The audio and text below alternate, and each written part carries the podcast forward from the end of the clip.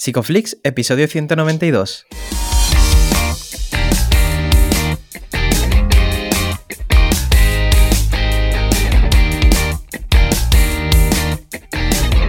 Bienvenidos a Psicoflix, un espacio de psicólogos para psicólogos, un podcast donde entre todos buscamos ser cada vez mejores profesionales de la psicología. Aquí hablamos de todas las estrategias, técnicas y noticias de la psicología contemporánea, pero siempre con la evidencia científica que nos gusta defender. Hoy estamos emitiendo nuestro episodio número 192 en el que vamos a hablar del autocuidado del terapeuta y la gestión de agenda. Pero antes, recordaros que en psicoflix.com podéis registraros y acceder a todo el contenido exclusivo para suscriptores. Bueno, bienvenidos al podcast, muchas gracias por estar aquí. Yo soy Ye y hoy estoy muy contento, Darío, porque estamos muy bien acompañados. ¿Qué tal? ¿Cómo estás? Hola, Ye, pues bien, aquí aterrizando, sí, muy, muy bien acompañado y también contento por como siempre digo, ¿no? por todo lo que estamos haciendo, pero que es que hacemos muchas cosas en Psicoflix. y ahora estamos, eh, bueno, estamos probando y vemos que a la gente le está gustando eh, que cada mes lancemos algún curso. Este, este mes tenemos el de PCIT con María Bocanegra, un curso muy chulo que se va desbloqueando conforme va avanzando eh, las semanas y que la gente va a tener disponible pues todo lo que dure la suscripción y también los encuentros que estamos realizando. Tenemos uno el 23 de enero con gente que está, bueno, avanzando en el emprendimiento. Estamos hablando mucho en el grupo sobre herramientas para vender cursos online, cómo utilizarlas. Bueno, muy guay todo lo que estamos haciendo. También tenemos el curso de FACT eh, con Itaca, que lleva Juanjo Macías, Luis Valero, o sea que pueden tener accediendo a la web de Itaca. Y ya no me enrollo más, Jeff, porque tenemos un tema súper interesante. De hecho, hemos tenido un pre-podcast larguito, porque es que se nos encienden las luces y lo hacemos con alguien muy guay. ¿Quién tenemos por aquí, ya? Pues mira, estamos muy ilusionados de tener por aquí hoy a Gema García y Paula Cabal, que son creadoras de Un Lugar Seguro. Eh, Paula es eh, psicóloga especializada en psicoterapia integrada de los trastornos de la personalidad y psicoterapia integradora infantil, experta en neuropsicología clínica y desde hace más de una década dirige Clínica Cabal. Y bueno, Gema es psicóloga, experta también en trastornos de la conducta alimentaria, máster en trastornos de la conducta alimentaria y trastornos de la personalidad, máster en psicología clínica y de la salud, experta en terapia familiar sistémica y docente universitaria. Bienvenida, Gema y Paula. Hola, chicos. Bueno, muchas gracias por venir por aquí. Ya os decía que me gusta mucho vuestro proyecto, todo lo que estáis haciendo, pero eh, como hablamos sobre agenda, hablamos sobre autocuidado, os lanzo una pregunta a las dos, me la vais respondiendo en orden. ¿Cómo está siendo vuestra semana? ¿Cómo estáis organizando? ¿Cuál es vuestra rutina ahora mismo? Bueno, pues mm, empiezo yo, si te parece, Gema. Yo los lunes sistemáticamente eh, es una mañana no asistencial. Por ejemplo, ¿no? Yo todas mis semanas empiezan con la mañana del lunes despejada de citas para poder dedicarme a todo lo que es el trabajo no asistencial de la semana, responder emails, preparar sesiones, comunicación con mi equipo, con otros profesionales. Y esto es algo que, que me lo pongo por sistema. Tengo unos bloques no asistenciales claramente definidos en mi agenda, que son varios a lo largo de la semana, pero el de la mañana del lunes, pues ya que ahora mismo es lunes cuando estamos grabando, lo comento porque una de las cosas que nos pasa es que no solemos tener en cuenta en agenda todas las horas no asistenciales que dedicamos en las consultas de psicoterapia, ¿no? Tenemos como muy claras las horas que dedicamos al trabajo asistencial directamente con pacientes, pero en esta parte muchas veces, em, bueno, pues flojeamos un poquito. Eh, bueno, yo un poco como Paula, ¿eh? también los lunes tengo mi ratito de preparación de, de sesiones y de tareas no asistenciales de la semana. Em, y, después tengo sesiones eh, más o menos hacia mediodía, primeras horas de la tarde y, y después la tarde la tengo, bueno, hoy, hoy, tengo consultas presenciales, así que tengo, tengo consultas hasta tarde, pero generalmente por las mañanas tengo un ratito siempre de, de, horario no asistencial, después tengo las sesiones hasta la hora más o menos de recoger a mi, a mis, a mi peque del cole y luego ya paso el resto de la tarde con ellos, con, con la mayor y con el peque que no va al cole todavía, pero también, y este es uno de los ajustes, mira, hablaba Paula de, las, de los ajustes eh, que tenemos que hacer, uno de los ajustes que he tenido que hacer a raíz de la, de la maternidad, ¿no? Eh, encontrar ese equilibrio entre lo asistencial, lo no asistencial, la carga docente y el poder pasar tiempo con los niños, ¿no? Para poder ser una, una mamá suficientemente presente. Qué, bien oírlo de, de, vosotras, ¿no? Porque a la vez que lo ibais comentando, pues estaba pensando en la forma en la que vosotras os habéis ido moldeando en este proceso y, y me gustaría saber qué os ha llevado a, a, crear este proyecto y de qué manera ha cambiado vuestra forma de atenderos a vosotras mismas. Bueno, pues mm, es que este proyecto nace precisamente de nuestra experiencia personal y profesional, ¿no? Con el tema del autocuidado. Ambas somos mamás de niños pequeños, Gemma tiene dos hijos, yo tengo uno. Eh, ambas venimos de trabajar además con perfil poblacional bueno, pues bastante complejo ¿no? y que genera una carga en la agenda emocional y, y bueno, y una, un desgaste a nivel de recursos, ¿no? El terapeuta importante, Gemma viene de trabajar con trastornos alimentarios y con trastornos de la personalidad y nuestra propia vida, ¿no? que también ha ido evolucionando y, creciendo, ha ido requiriendo que hiciéramos una serie de ajustes em, bueno, pues para poder mantener una calidad asistencial suficientemente buena sin dejarnos a nosotras en el camino, ¿no? A nivel de, salud, ni tampoco el, el, tiempo libre y el tiempo dedicado a nuestras familias. Ambas hemos tenido varias crisis profesionales donde sentimos que no éramos suficientemente buenas y que éramos nosotras las que estábamos haciendo algo mal y nos dimos cuenta que lo que esas crisis tenían en común era, bueno, pues que pues la falta de autocuidado, ¿no? Que nuestro autocuidado en aquel momento no estaba siendo suficientemente bueno, ya sea porque nosotras nos estábamos exigiendo demasiado o porque por aquel entonces trabajábamos en entornos eh, laborables pues menos cuidadosos pero nos dimos cuenta de que esto era un factor común y a partir de ahí juntas empezamos a dar mil vueltas a este tema, a estudiar sobre este tema, a hacer ajustes en nuestras propias agendas y ver qué, pasaba ¿no? con eso, qué cambios había fuera, pero también dentro de nosotras. Y de todo esto nace este proyecto que, amamos profundamente. Mm. Eh, mira, respecto a lo que decía Paula, un poco también de lo que nos dimos cuenta es que cuando hemos comenzado nuestra andadura profesional en entornos que, no son especialmente cuidadosos, ¿no? Con esta parte personal detrás del terapeuta y este equilibrio entre la persona, el terapeuta, la agenda, la carga asistencial y todo lo demás, al final eh, acabamos como internalizando esta forma de funcionar y una vez que pues emprendemos por nuestra cuenta, de alguna, de alguna forma como que repetimos, ¿no? Esa forma de, de funcionar aunque no nos esté, aunque no nos esté haciendo bien, ¿no? Sin, sin pararnos a, pensar de una forma muy automática, ¿no? Es como que internalizamos esa forma de funcionar y la, y la replicamos después, ¿no? Cuando somos nuestros propios jefes o jefes de, o líderes de, un equipo.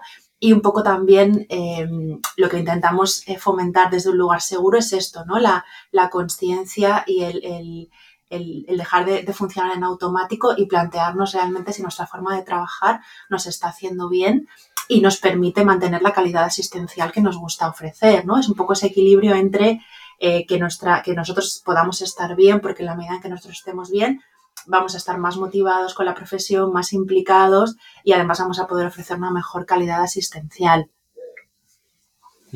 Claro, hay, hay como un consenso en, muchas personas, eh, por lo que decíais antes, sobre que los lunes, por ejemplo, sean días eh, no sé si más relajado o, menos asistencial, como estabais diciendo.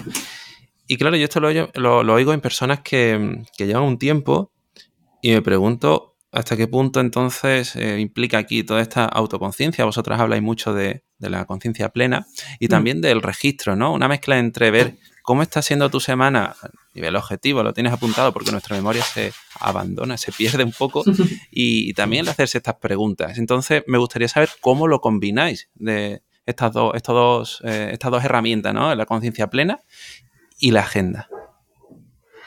Pues, a ver, nosotros lo, que trabajamos mucho, o sea, lo que intentamos contar en el perfil y trabajamos en los grupos, primero es que, pues primero que, las personas que, están trabajando tomen conciencia de, de, cuál es su relación con la agenda, ¿no? Justamente ayer lo preguntábamos en Instagram, ¿qué tal te llevas con tu agenda?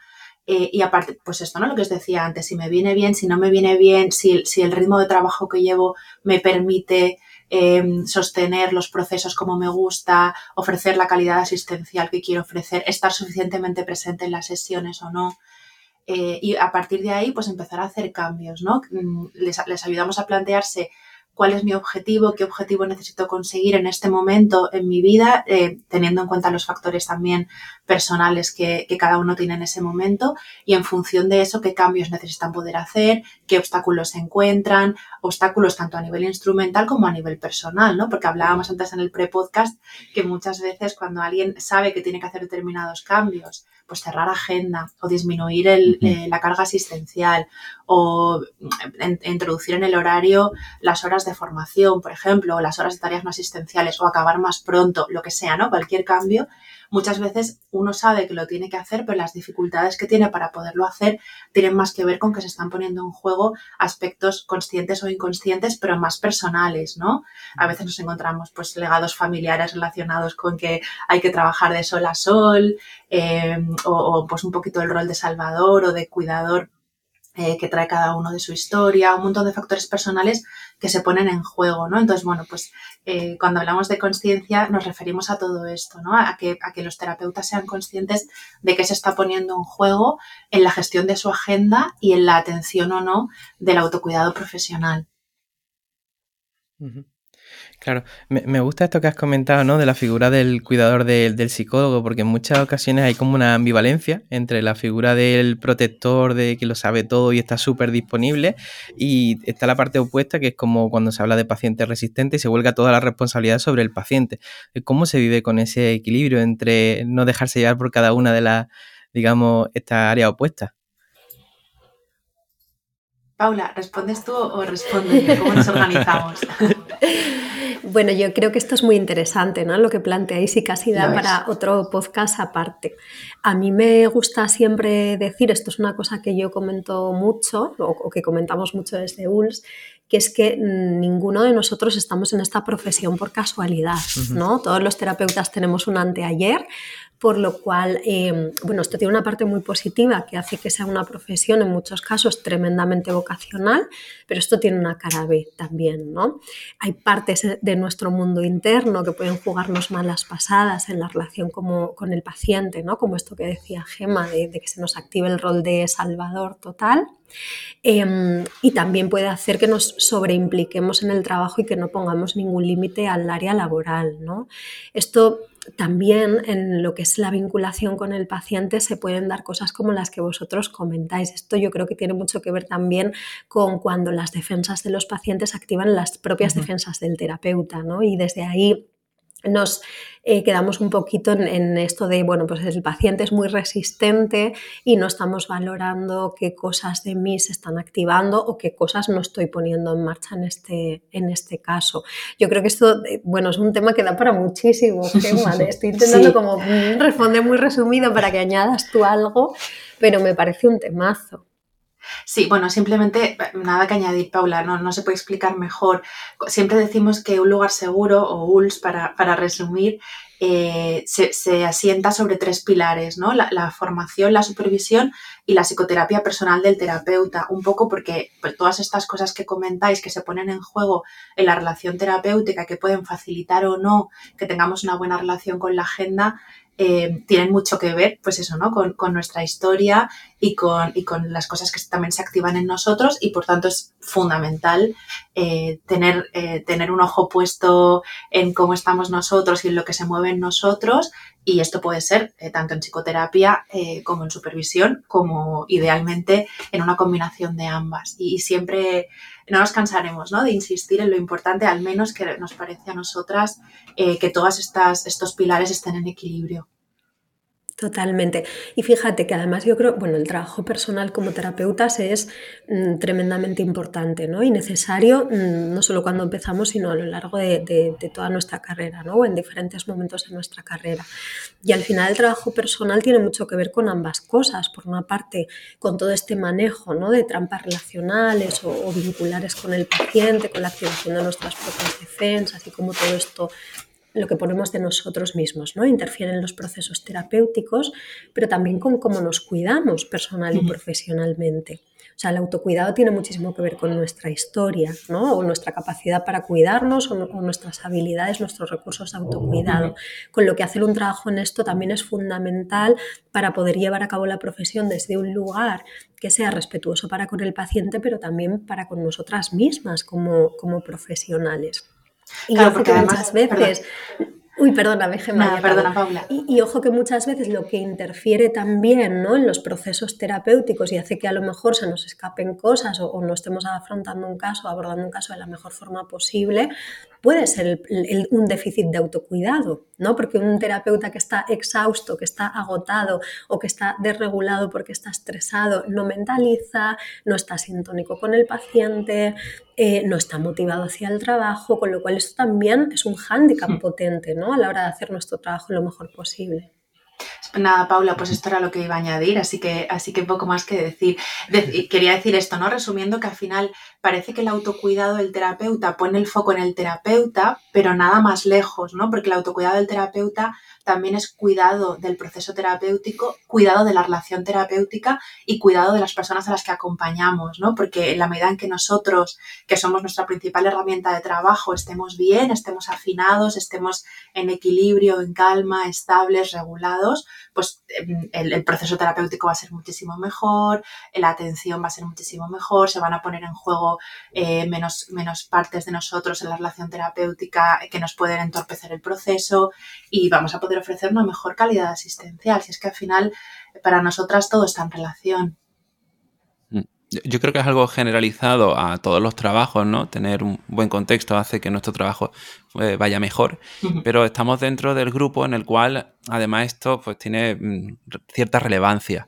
Entonces, eh, bueno, es algo yo creo que tenemos que divulgar no solo para las personas que son, vamos a decir, autónomas y se van dirigiendo, sino también para las personas que tienen clínicas, que tienen un equipo y que a veces, y yo creo que aquí es un buen momento para hacer este disclaimer, estamos dentro de una rueda hipercapitalista en la que se está metiendo demasiada caña a gente con un gran volumen de casos, un gran volumen de trabajo y todo esto pues machaca demasiado al personal.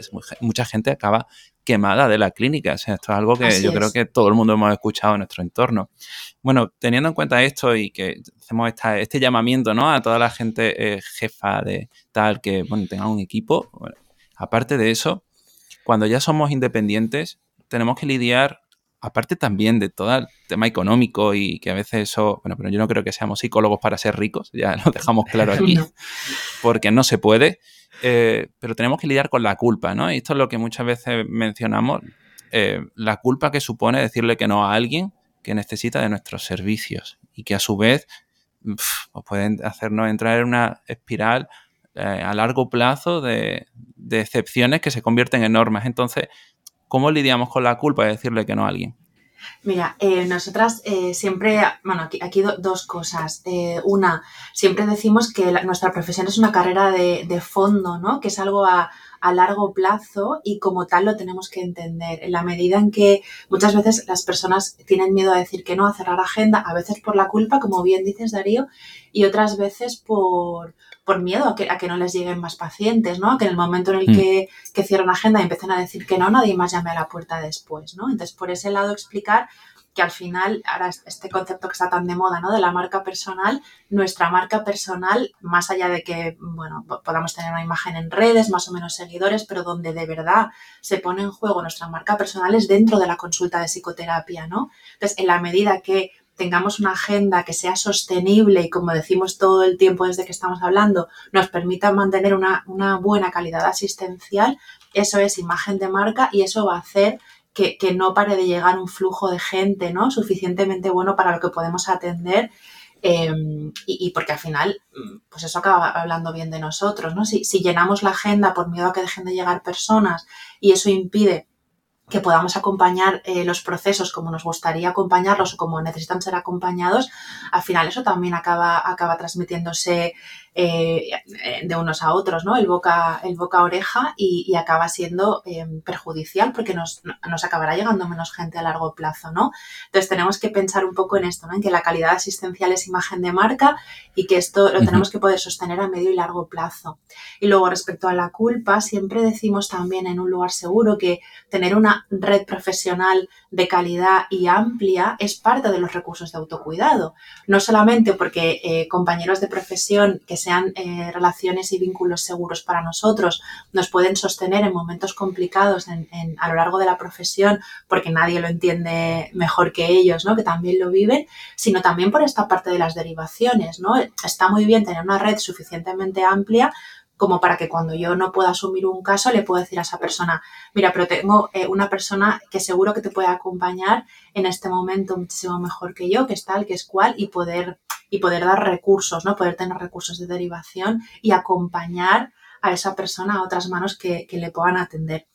Cierto es que en este momento, ya sabéis, ¿no? Que después de la pandemia está habiendo un boom de demanda tan, tan grandísimo que no sé vosotros, pero nuestras redes de derivación también están ahora mismo eh, con agendas cerradas y está siendo un poquito complicado en este momento, pero, pero bueno, eh, tenemos que intentarlo, ¿no? En la medida de lo posible. Sí, sí, sí. Claro. Yo, bueno, Gemma lo ha explicado maravillosamente. Yo añadiría una cosa que por lo menos a mí me ayudó muchísimo a regular la culpa.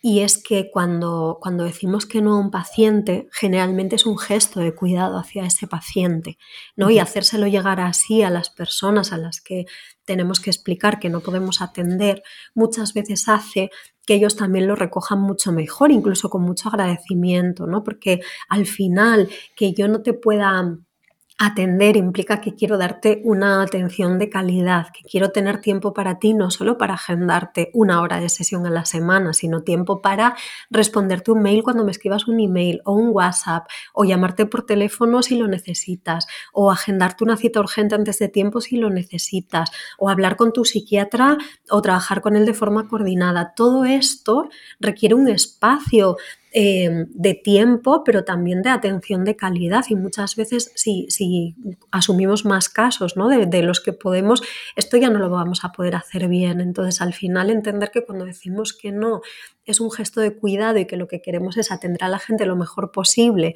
Y si sabemos que eso no va a poder ser así, preferimos no hacerlo y derivar, como dice Gema, ¿no? un compañero de, de confianza al final, bueno, pues entiendo que, ayuda mucho a regular la culpa porque no es, no es un acto egoísta, sino todo lo mm. contrario.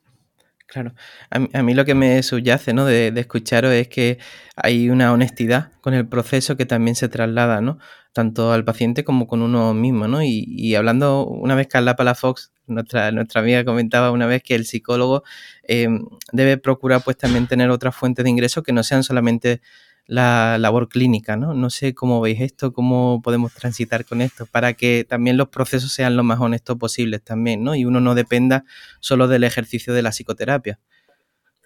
Bueno, pues yo estoy totalmente de acuerdo con Carla, como siempre, porque además es, un, es íntima amiga mía y la adoro, además de grandísima terapeuta que admiro, así que como no puede ser de otra forma, estoy de acuerdo con ella y no solo por el tema de eh, que tengamos fuentes de ingresos alternativas. Desde un lugar seguro siempre decimos o hablamos de la importancia de diversificar las tareas, ¿no? porque la parte mm, asistencial, ¿no? lo que es la psicoterapia, eh, requiere una inversión de recursos cognitivos y emocionales muy grande. Entonces, que nosotros podamos equilibrar nuestra agenda combinando diferentes tareas si encima las rentabilizamos, pues mejor que mejor, ¿no? Porque así tenemos como muchas eh, bueno, pues no están todos los huevos en la misma cesta, como se suele decir, pero también nuestro desgaste es mucho menor y ayuda a aumentar la motivación profesional a largo plazo, ¿no? Y minimiza el riesgo de que nos quememos, bueno, pues muy pronto en nuestras carreras profesionales.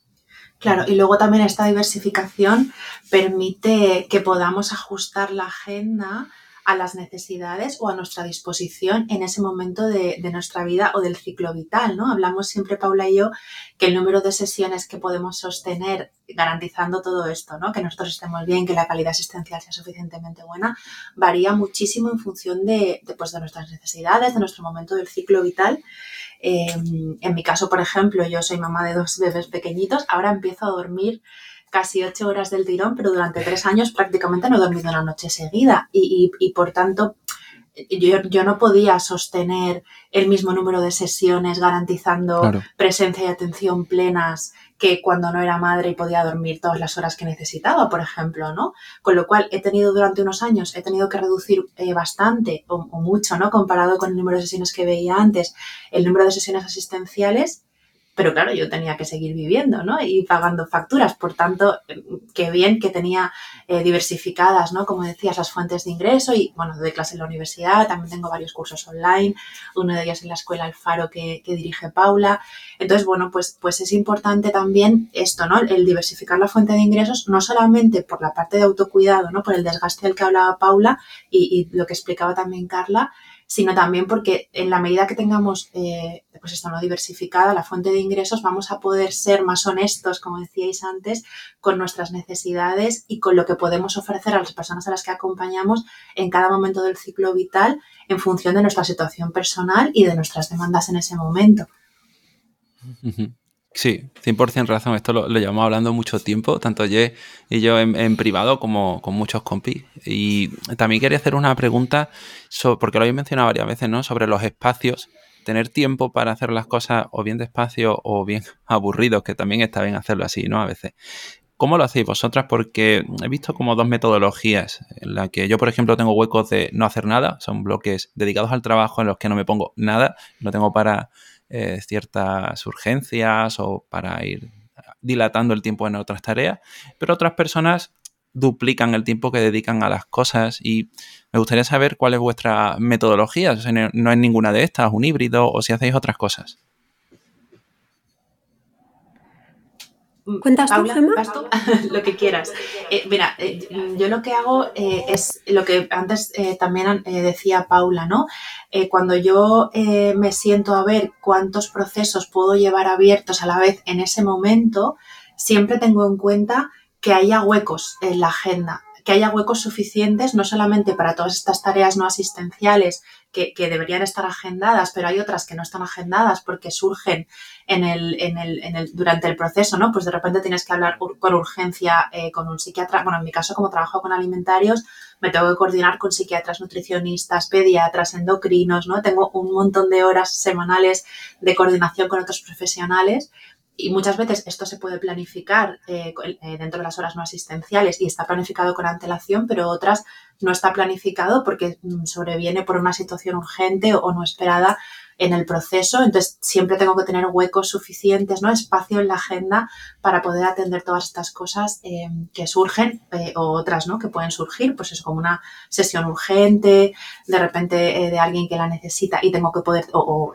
en mi manera de entenderlo, quiero tener poder, eh, poder tener espacio para poderlo atender, agendar y el resto de cosas, ¿no? Que ya ha nombrado Paula antes. Entonces, lo que yo hago siempre es cuando, cuando me siento a ver cuántos casos puedo asumir en ese momento a la vez, tengo en cuenta no que no cuántos casos me caben físicamente en la agenda, sino cuántos casos me caben físicamente en la agenda con hueco suficiente para poder atender todo lo asistencial eh, previsible e imprevisible y muchas veces me sobran, me sobran pues, alguna hora ¿no? en, en la semana que no es que sobre, ¿no? Que, que, la puedes dedicar a otras cosas o simplemente terminar antes ese día. Y, y no, para mí no es que sobre esa hora, es que de alguna manera eh, la, la, quería tener disponible por si, por si acaso hubiera alguna necesidad urgente que atender o, o asistencial directa o no asistencial para, para poderlo hacer sin que eso suponga un sobrecoste eh, a nivel, pues esto, ¿no? De, terminar muchísimo más tarde, de, desatender, de pues, desatender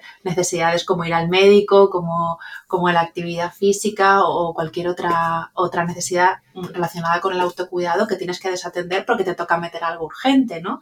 Que esto es lo que decíamos antes, que a veces la excepción se convierte en norma y las personas que no dejan este, esta holgura en la agenda, al final, como siempre surgen cosas urgentes que atender, eh, acaban sacrificando eh, pues eso, su horario, sus tiempos de descanso, de autocuidado, incluso, pues, pues no sé, eh, incluso ir al médico, ¿no? Nos cuentan a veces las personas que, que, que, llegan a ULS, no sé cuánto tiempo hace que debería haber ido al médico y no he podido ir porque siempre tengo algo más urgente de trabajo que hacer.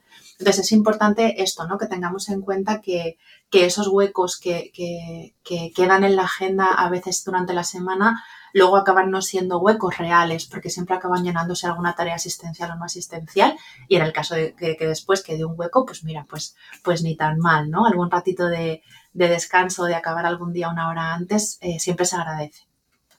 Así es como lo hago yo. No sé, Paula, en tu caso.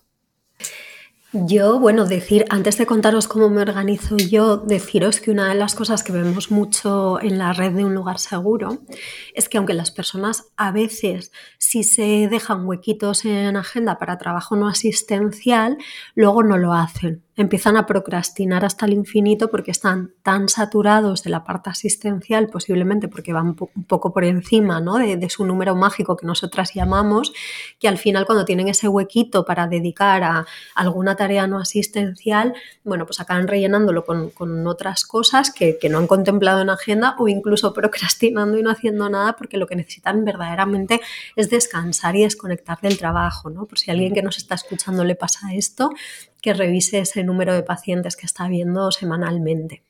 Y luego yo, pues, em, os cuento un poquito cómo me, me, organizo. Yo lo primero que hago es em, planificar cuál es el horario que yo quiero tener. Yo sí tengo un horario de trabajo general que es más o menos fijo y que este contempla pues muchas cosas de mi vida personal también, ¿no? Por ejemplo, yo solo trabajo dos tardes porque, bueno, pues quiero pasar tiempo con mi, con mi hijo, eh, quiero ir a yoga y quiero hacer otras cosas, ¿no? Que tengo en mi, en mi, que forman parte de mi vida, entonces sé más o menos cuál es el rango horario en el que yo quiero trabajar, de qué hora a qué hora cada día de la semana.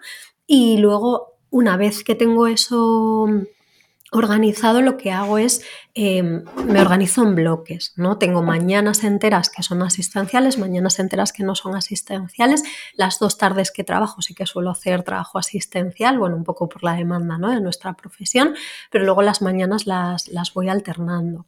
Em, dentro de estos bloques, como decía antes Gema, ¿no? tengo que tener muy en cuenta qué volumen de tareas no asistenciales yo hago y esto determina también el número de pacientes que puedo ver, porque claro, hay unas tareas no asistenciales que tienen que ver directamente con el número de pacientes que estamos atendiendo, pero en mi caso que dirijo un centro, que tengo un equipo, eh, la escuela también y otros proyectos, también algo de docencia y demás, pues claro, todo esto requiere de, un, de, un, tiempo extra y de una disponibilidad pues para mi equipo, para reuniones, para supervisar casos que tengo que tener muy en cuenta, ¿no? Esto, bueno, pues siempre lo contamos, al final el líder de equipo puede llevar una o manejar una carga asistencial mucho menor que otras personas que no tienen un equipo, ¿no? porque el volumen de tareas no asistenciales es significativamente mayor. Y luego, em, otra cosa que luego hacemos, lo, lo, cuento yo, pero esto sé que Gema también lo hace, lo hacemos constantemente, es prestar atención a nuestras señales internas y sobre eso ir haciendo los ajustes que necesitamos. Yo, por ejemplo, tengo una organización súper alemana porque, eh, bueno, pues con, todo lo que manejo y la maternidad, si no lo hago así y con muchísimo tiempo de antelación, mm, sería un caos, pero aún así, por ejemplo, últimamente me he notado más estresada de lo que me gustaría. Incluso he notado que algunas de esas tardes en las que yo no trabajo, me he tenido que quedar eh, un ratito más de la cuenta en la consulta, con lo cual esto me habla de que quizás ya no estoy con, la organización ¿no? y, la agenda planificada o configurada de la mejor manera posible y tal y como estoy necesitando, con lo que ya me toca sentarme a valorar, a escucharme y a plantear nuevos ajustes y ver cómo puedo llevarlos a cabo porque, porque las señales internas ¿no? que, nos van avisando de qué necesitamos y de cómo estamos son claves en la organización de la agenda. La agenda tiene que ser flexible y tiene que tener muy en cuenta todo esto constantemente. A veces hacemos una planificación y queremos mantenerla de forma rígida, ¿no? porque en nuestra cabeza suena fenomenal, pero en la práctica nuestro cuerpo nos da información clara de que eso no está funcionando. Claro. Esto nos, lo encontramos mucho ¿no? Eh, en, los, en, los, grupos de autocuidado y en, los, en las formaciones de agenda, ¿no? que, que la gente nos habla de, pues eso, ¿no? Irritabilidad, e insomnio, ansiedad los domingos cuando se plantean que el lunes toca llegar a trabajar, eh, prisa todo el día, ¿no? Como que sienten que tienen que ir eh, con, a marchas forzadas todo el día porque si no, no llegan, déficit, pues en, en visitas médicas o en ir al fisio o en hacer deporte o todas estas cosas, ¿no? O incluso alivio cuando alguien cancela una cita o un poco de de enfado si tienen que agendar una cita urgente porque no les cabe por ningún sitio, este tipo de señales internas eh, de las que al final muchas veces lo que nos dicen es, ostras, hasta que no me habéis parado, hasta hasta que no me habéis preguntado por todo esto, no me he parado a darme cuenta que esto me estaba pasando. Y una vez que te das cuenta que eso te está pasando, como dice Paula, es una clara señal de que, de que hay un desajuste en tu agenda y o bien pues que no estás planificando bien, que estás haciendo un horario que no te permite tiempo para tu vida personal, que estás sobrepasada, sobrepasando el número de, pacientes o de personas que puedes acompañar a la vez en ese momento, bien por la gravedad, bien por el número, bien por las necesidades que tienen esos casos, ¿no? Por lo que sea. Entonces, una vez que les ayudamos a reflexionar y, a, bueno, sobre todo a detectar y a ser conscientes de esas señales internas, ya es un recurso que llevan en su mochila para siempre, porque lo que les decimos es con cierta frecuencia, idealmente tendría que ser todos los días, pero si no al menos todas las semanas, ¿no? Eh, chequear cómo estáis eh, con respecto a, la agenda y al área laboral en las sesiones, antes, después, durante de la jornada laboral y si vuestro cuerpo os da señales de este tipo, ya sabéis que es un aviso de que hay que pararse a tomar un café con la agenda y, y recalcular, porque algo, algo no está en equilibrio. Claro, cuando habláis de esto, ¿no? Y me viene también a la mente, pues, eh, el hecho de que en muchas ocasiones, pues, cuando uno siente esa presión, puede volcarse en hacer muchas formaciones, en leer mucho, eh, con tal de no oír esa sensación de insuficiencia que creo que nos acompaña a casi todos los terapeutas. Entonces, me gustaría que nos pudierais hablar, ¿no? De, de cómo trabajáis con esas voces críticas que pueden aparecer cuando uno empieza a hacer este tipo de ajustes. Mira, mm, no sé si te respondo a la pregunta, si no, luego la, la, repreguntas otra vez, pero sí. me surgía contestar una cosa al respecto de lo que estabas diciendo y también de lo que ha dicho Darío antes, ¿no?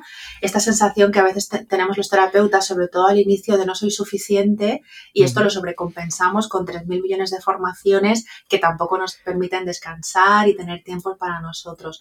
Y, y lo, lo enlazo con lo que decía antes Darío de los entornos no suficientemente buen tratantes, ¿no? O bien tratantes.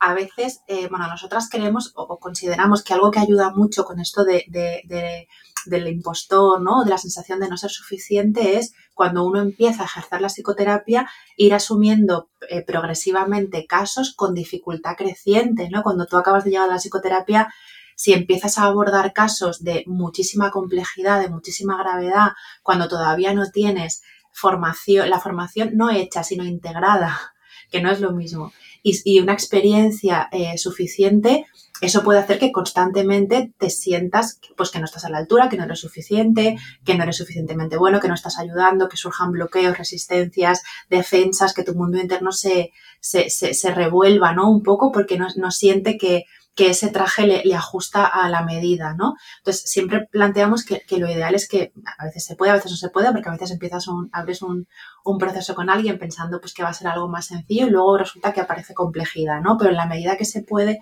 o que se pueda ir aumentando la complejidad y la gravedad de las personas a las que vamos acompañando según vamos adquiriendo experiencia y vamos eh, internalizando ¿no? La, las formaciones, no solamente haciéndolas, sino, sino integrándolas y haciéndolas nuestras. Pero ¿qué pasa? Que muchas veces cuando uno acaba la carrera y se mete a trabajar para otros, muchas veces todo esto no se tiene en cuenta. Y recién entrado a un trabajo con muy poquita experiencia, te, te, te, empiezan a dar un montón de casos para los que a lo mejor no te sientes preparado, pero que tampoco te dan la opción de poder decir esto no lo cojo, esto no lo veo, esto prefiero derivarlo, ¿no? Y te ves como obligado a, a ver un montón de casos difíciles, graves, sin a lo mejor sentirte preparado para ello y después, como decíamos, ¿no? Cuando te pones por tu cuenta, replicas ese modelo y no eres consciente de que tienes derecho a decidir qué ves, qué no ves, qué derivas, qué no derivas. Ya no solamente es que tienes derecho por ti, ¿no? Para, para, para modular un poco esa voz de, del impostor o de la impostora, sino también, eh, como hablábamos antes de la honestidad, por, por ofrecer un, un, trato de cuidado a la otra persona, ¿no? Poder decir a otra persona, eh, creo que, que alguien, eh, mi compañera tal o mi compañero cual, te va a poder acompañar mucho mejor que yo en este momento, te paso su número, es honestidad, es autocuidado del terapeuta y también es cuidado para la, la persona, ¿no? Si, si, sabemos que hay alguien que le va a poder acompañar mejor eh, en este momento de su, de su proceso o con esa necesidad concreta. No sé si responde a lo que preguntabas o me he ido a otra cosa. 100%, 100%. Yo, yo si, me, si me permitís, añado una cosita que, bueno, lo que ha dicho Gema está fenomenal y, tiene todo el sentido, ¿no? Al final lo que yo os, os, comentaba al principio es que nosotras tuvimos crisis profesionales y en esas crisis no nos sentíamos suficientemente buenas precisamente, ¿no? Y nos dimos cuenta que mucho tenía que ver con la falta de autocuidado, con lo cual esto es una de las cosas que está pasando. Pero fijaos, yo vuelvo a, reiterar la importancia del trabajo personal como terapeutas. Esta sensación de no ser suficiente es algo muy universal entre nosotros, ¿no?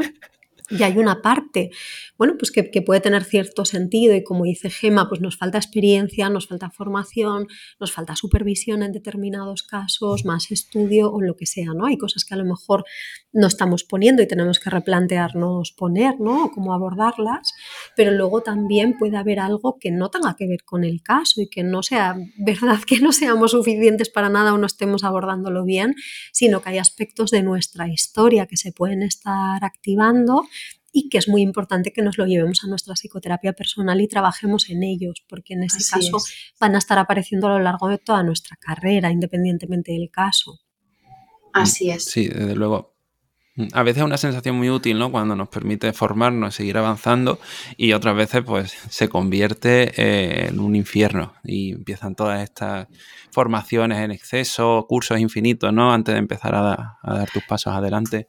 Y, luego, quería eh, hacer una pregunta. Mm. Perdona, Darío, vuelvo otra vez al tema de la gestión de agenda, que es lo que decíamos hoy, ¿no? Está claro que a veces ese síndrome del impostor, esa sensación de no ser suficiente, está relacionada con, con el tipo de casos que estamos llevando otra vez, eh, otras veces tiene que ver, o, a veces la combinación de ambas, con cosas de nuestra historia, como decía Paula, y otras veces tiene que ver con la gestión de la agenda. Si yo estoy llevando un montón de procesos abiertos a la vez, al final la sensación de que no llego a atenderlo suficientemente bien es que puede ser real, es que a lo mejor mm, ese número de procesos abiertos a la vez no me permite dedicarles el tiempo antes, durante y después de las sesiones, al, contenido de las sesiones, a, cómo estoy yo con el caso. O sea, hay un montón de, de cosas, ¿no? Recogiendo lo de la conciencia también que decíamos antes, que tenemos que poder atender del paciente, nuestras, del proceso y de la relación que si llevamos mm, tropocientos mil casos abiertos, no podemos trabajar con ese nivel de, conciencia y de atención plena y eso nos puede hacer sentir que no, somos suficientes o que no estamos a la, altura o que no estamos llegando, pues que a veces realmente no estamos llegando y es un problema de, de, gestión de agenda, ¿no? Entonces, por eso todas estas patas tienen que estar relacionadas, el autocuidado, la formación, la supervisión y la psicoterapia personal. Claro. Totalmente, y añado una cosa ya, mm, y ya cerramos esto y nos vamos a la siguiente pregunta si queréis.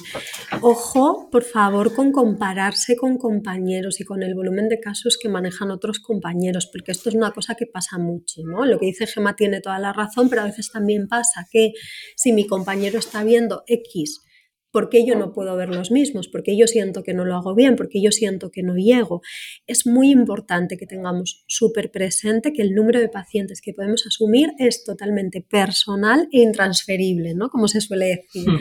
Depende de nosotros, de, de cómo estamos en ese momento, de qué está pasando en nuestra vida personal, de si estamos haciendo un máster que nos ocupa los fines de semana o no, de la experiencia que tenemos acumulada, del perfil de los casos que tenemos que a lo mejor no son los mismos que los del compañero. Esto es importantísimo en este momento, eh, que lo que comentaba antes Gema, ¿no? post pandemia, que bueno, pues está habiendo mm, este volumen de trabajo sin precedentes en psicoterapia, es muy fácil caer en compararse con el de al lado. Y es muy importante que esto no lo hagamos, porque el volumen de casos que podemos asumir es totalmente personal personal y que varía en diferentes momentos de nuestra vida, ¿no? Porque nuestras necesidades son cambiantes y nuestra vida cambia.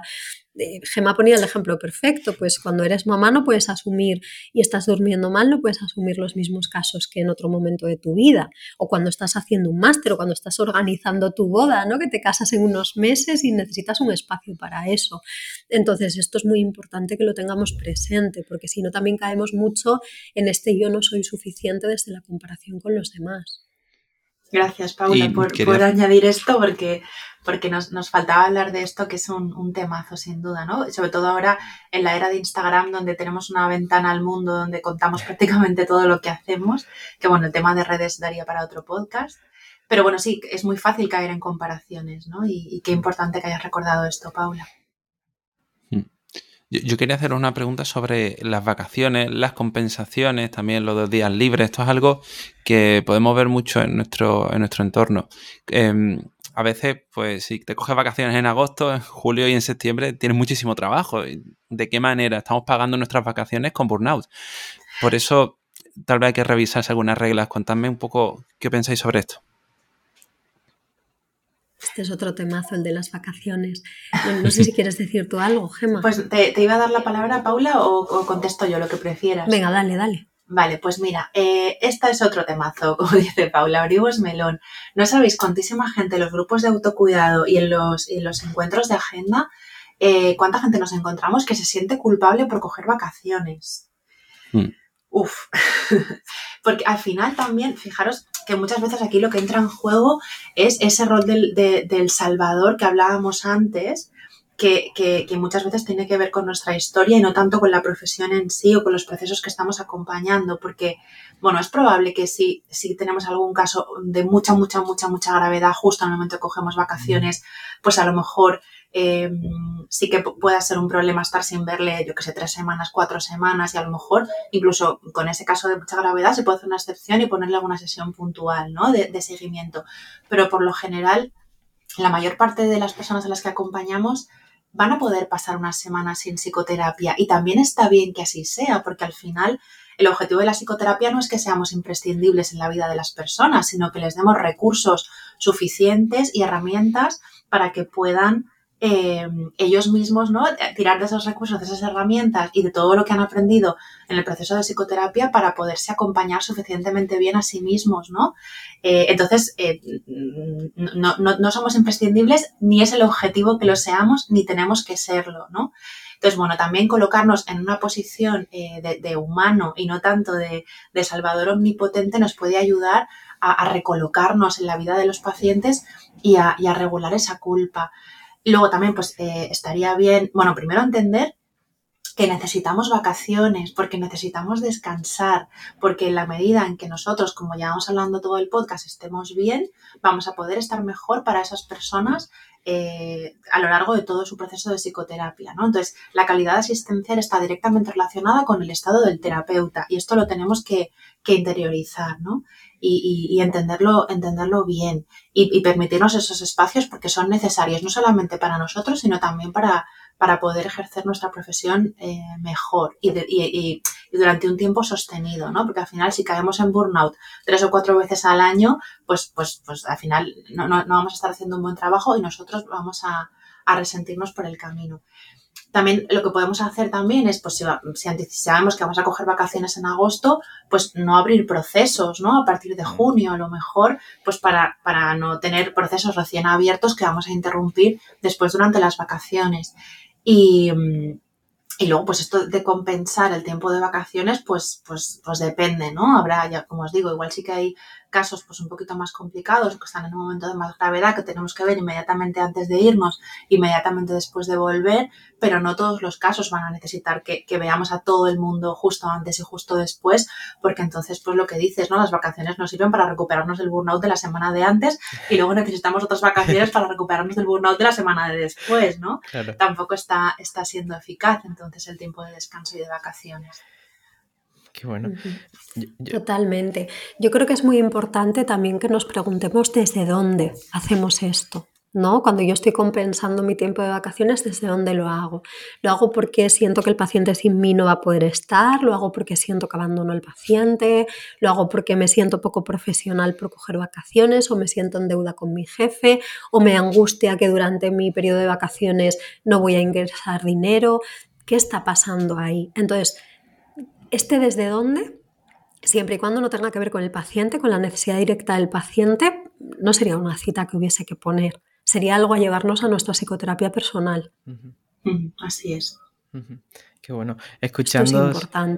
Me siento validado y recibo mucha compasión de cómo lo estáis comentando y seguro que los oyentes también están recibiendo lo mismo. Y os quería preguntar por esto, ¿no? Porque habláis de la disponibilidad y mm, hablamos de las redes también, ¿no? Y del el móvil está ahí presente siempre con, nosotros. ¿Cómo gestionáis vosotras esta disponibilidad con el tema del móvil, eh, con los pacientes? ¿Cómo, ¿Cómo lo lleváis esto? Mira, eh, bueno, yo en mi caso soy bastante anti eh, algoritmo en redes sociales, que quienes me conozcan lo saben, que entro cuando me apetece, cuando no me apetece no entro, publico si, creo que tengo algo que contar y si no, no soy nada de, de, pues eso, de publicar por publicar o de estar como demasiado presente en redes. Lo hago si me divierte y si me apetece. Y si no me apetece o no me divierte o en ese momento va a ser a costa de, sacrificar tiempo personal o de estar con mis hijos o cualquier otra cosa, pues, pues no lo hago. El algoritmo me debe odiar, pero yo vivo muy en paz a ese respecto. Eso con respecto a redes. Y luego con pacientes, que sé que Paula lo hace de forma muy parecida, ahora luego os contará ella. Yo tengo eh, dos, dos teléfonos, uno personal y otro profesional. El teléfono profesional, pues llegada a determinada hora, ya no lo atiendo, igual que muy temprano por la mañana, pues tampoco. Generalmente cuando, cuando a las personas a las que acompaño les explico un poco el tema del número personal, suelen ser súper respetuosas, ¿no? Salvo que haya una urgencia y realmente si hay una urgencia, pues yo, cada uno lo hace como considera, ¿no? Como necesita, eh, pero bueno, yo si hay alguna urgencia, generalmente sí que atiendo el teléfono, yo mm, mm, igual no puedo atenderles en el momento en el que me, llaman, pero sí que pues en, el siguiente momento disponible que puedo hacerlo, sí que les atiendo, pero por lo general la verdad es que... Em, pues un poco esto, ¿no? Si, si, la, psicoterapia tiene que ser, o sea, está relacionada con que la persona pueda acompañarse a sí misma lo suficientemente bien en los momentos de malestar, con lo cual hacernos imprescindibles, pues, pues tampoco es el objetivo de la psicoterapia, ¿no? Entonces, eh, muchas veces... Em, pues a ver, a lo mejor sí que me escriben fuera de hora, oye Gemma, te escribo ahora porque me he acordado ahora, pero tranquila, ya lo leerás mañana en tu horario eh, normal, que generalmente suelen ser bastante, bastante empáticos también con estas cosas. Eh, y luego también eh, creo que esto es importante, ¿no? Que, porque lo, decíamos en un post hace, hace poquito. Si los, generalmente nuestros, nuestros, las personas a las que acompañamos también suelen tener un rol de cuidador bastante importante eh, en su forma de funcionar. Y si las personas a las que acompañamos no perciben que nos cuidamos suficientemente bien, tienden a querernos cuidar ellos. Ah. Y entonces al final se invierten los roles, igual que cuando se invierten los roles en la familia, eso es disfuncional, en psicoterapia también. Entonces cuando ellos ven que respetamos los límites horarios, que no atendemos el móvil pasada determinada hora salvo que sea una urgencia, que los fines de semana no contestamos mails, no contestamos eh, WhatsApps, que, lo, contestamos eh, el lunes o el día que toque nuestra jornada, dentro de nuestra jornada laboral, pues eso no, salvo que sea algo muy, muy urgente. Eh, cuando ellos ven que nosotros también respetamos todo esto, eh, también es un, es un mensaje a navegantes, primero porque somos modelos de autocuidado les estamos enseñando de forma vicaria eh, respeto, límites, cuidado, atención a las necesidades, desconexión de lo laboral, etcétera, etcétera. Y luego también porque, porque en ningún momento ellos sienten que, o sea, nos perciben como desgastados, sobrepasados, exhaustos, eh, agotados y sienten que nos tienen que cuidar o proteger, ¿no? Y, al final acaba siendo súper terapéutico hacerlo así, para todos. Paula, no sé si hay algo diferente. No, yo lo mismo. o sea, creo que tener el teléfono de trabajo es un imprescindible desde el punto de vista del autocuidado. Creo que es importante y necesario que tengamos límites eh, con el área laboral y con los horarios de trabajo y esto ayuda mucho. Y bueno, como ha explicado mm, Gemma Las Mil Maravillas, además es terapéutico ¿no? para con nuestros pacientes, con lo cual, bueno, pues win-win, como se suele decir. Y luego con respecto a redes sociales, pues lo que, pues lo mismo, ¿no? Estaría fenomenal que fuera un, trabajo. Muchos estamos presentes en redes, pues estaría fenomenal que eso estuviera agendado como tarea no asistencial para que sea un tiempo em, de dedicación a redes que dedicamos dentro de nuestra jornada laboral, porque al final es trabajo, ¿no? Y que estés un domingo o a las 11 de la noche desde el sofá con el, con el teléfono en la mano, pues, pues estamos extralimitándonos en ese sentido. Y luego creo que también es muy importante, igual aquí abro un jardín que, no, que no toca, pero bueno, para mí es muy importante y me apetece compartirlo, eh, igual que en sesión ¿no? con un paciente, todo lo que hacemos y todo lo que decimos tiene un sentido y un objetivo terapéutico, incluso cuando hablamos de lo mucho que llueve hoy con un paciente, ¿no? Tiene un sentido terapéutico el que sea, pero lo tiene, no hablamos por hablar y no intervenimos por intervenir. Creo que el papel que tenemos en redes los psicoterapeutas es de una grandísima responsabilidad y creo que es muy importante que tengamos esto presente, ¿no? Y que todo aquello que, consideremos que no, bueno, pues iba a decir que, no va que no va a ayudar, incluso que pudiera dañar, ¿no? Eh, diría o añadiría, valga la redundancia. Eh, creo que tenemos que repensárnoslo dos veces antes de publicarlo, ¿no? Y que igual que en sesión, lo que, lo que suma o lo que es terapéutico lo podemos compartir, pero algo que no compartirías en sesión porque lo haces en redes, ¿no? ¿Desde dónde, una vez más, desde dónde estamos haciendo esto y para qué, con qué objetivo? Desde luego. Y bueno, yo quería preguntar por vuestro curso, ¿no? Que inicia ahora en febrero y llevado un poco a la práctica todo esto que estamos hablando, con un proceso un poco más consciente. Si podéis contarme algo. Dale, ¿Hablabas tú? ¿O lo cuento yo? Dale, dale. Vale, pues mira, eh, arrancamos el día 4 de febrero el encuentro Tu Agenda Soñada. Eh, bueno, le llamamos encuentro porque es un encuentro entre nosotras y ellas o ellos, un encuentro entre ellos y sus necesidades, entre ellos y ellas y sus agendas, ¿no?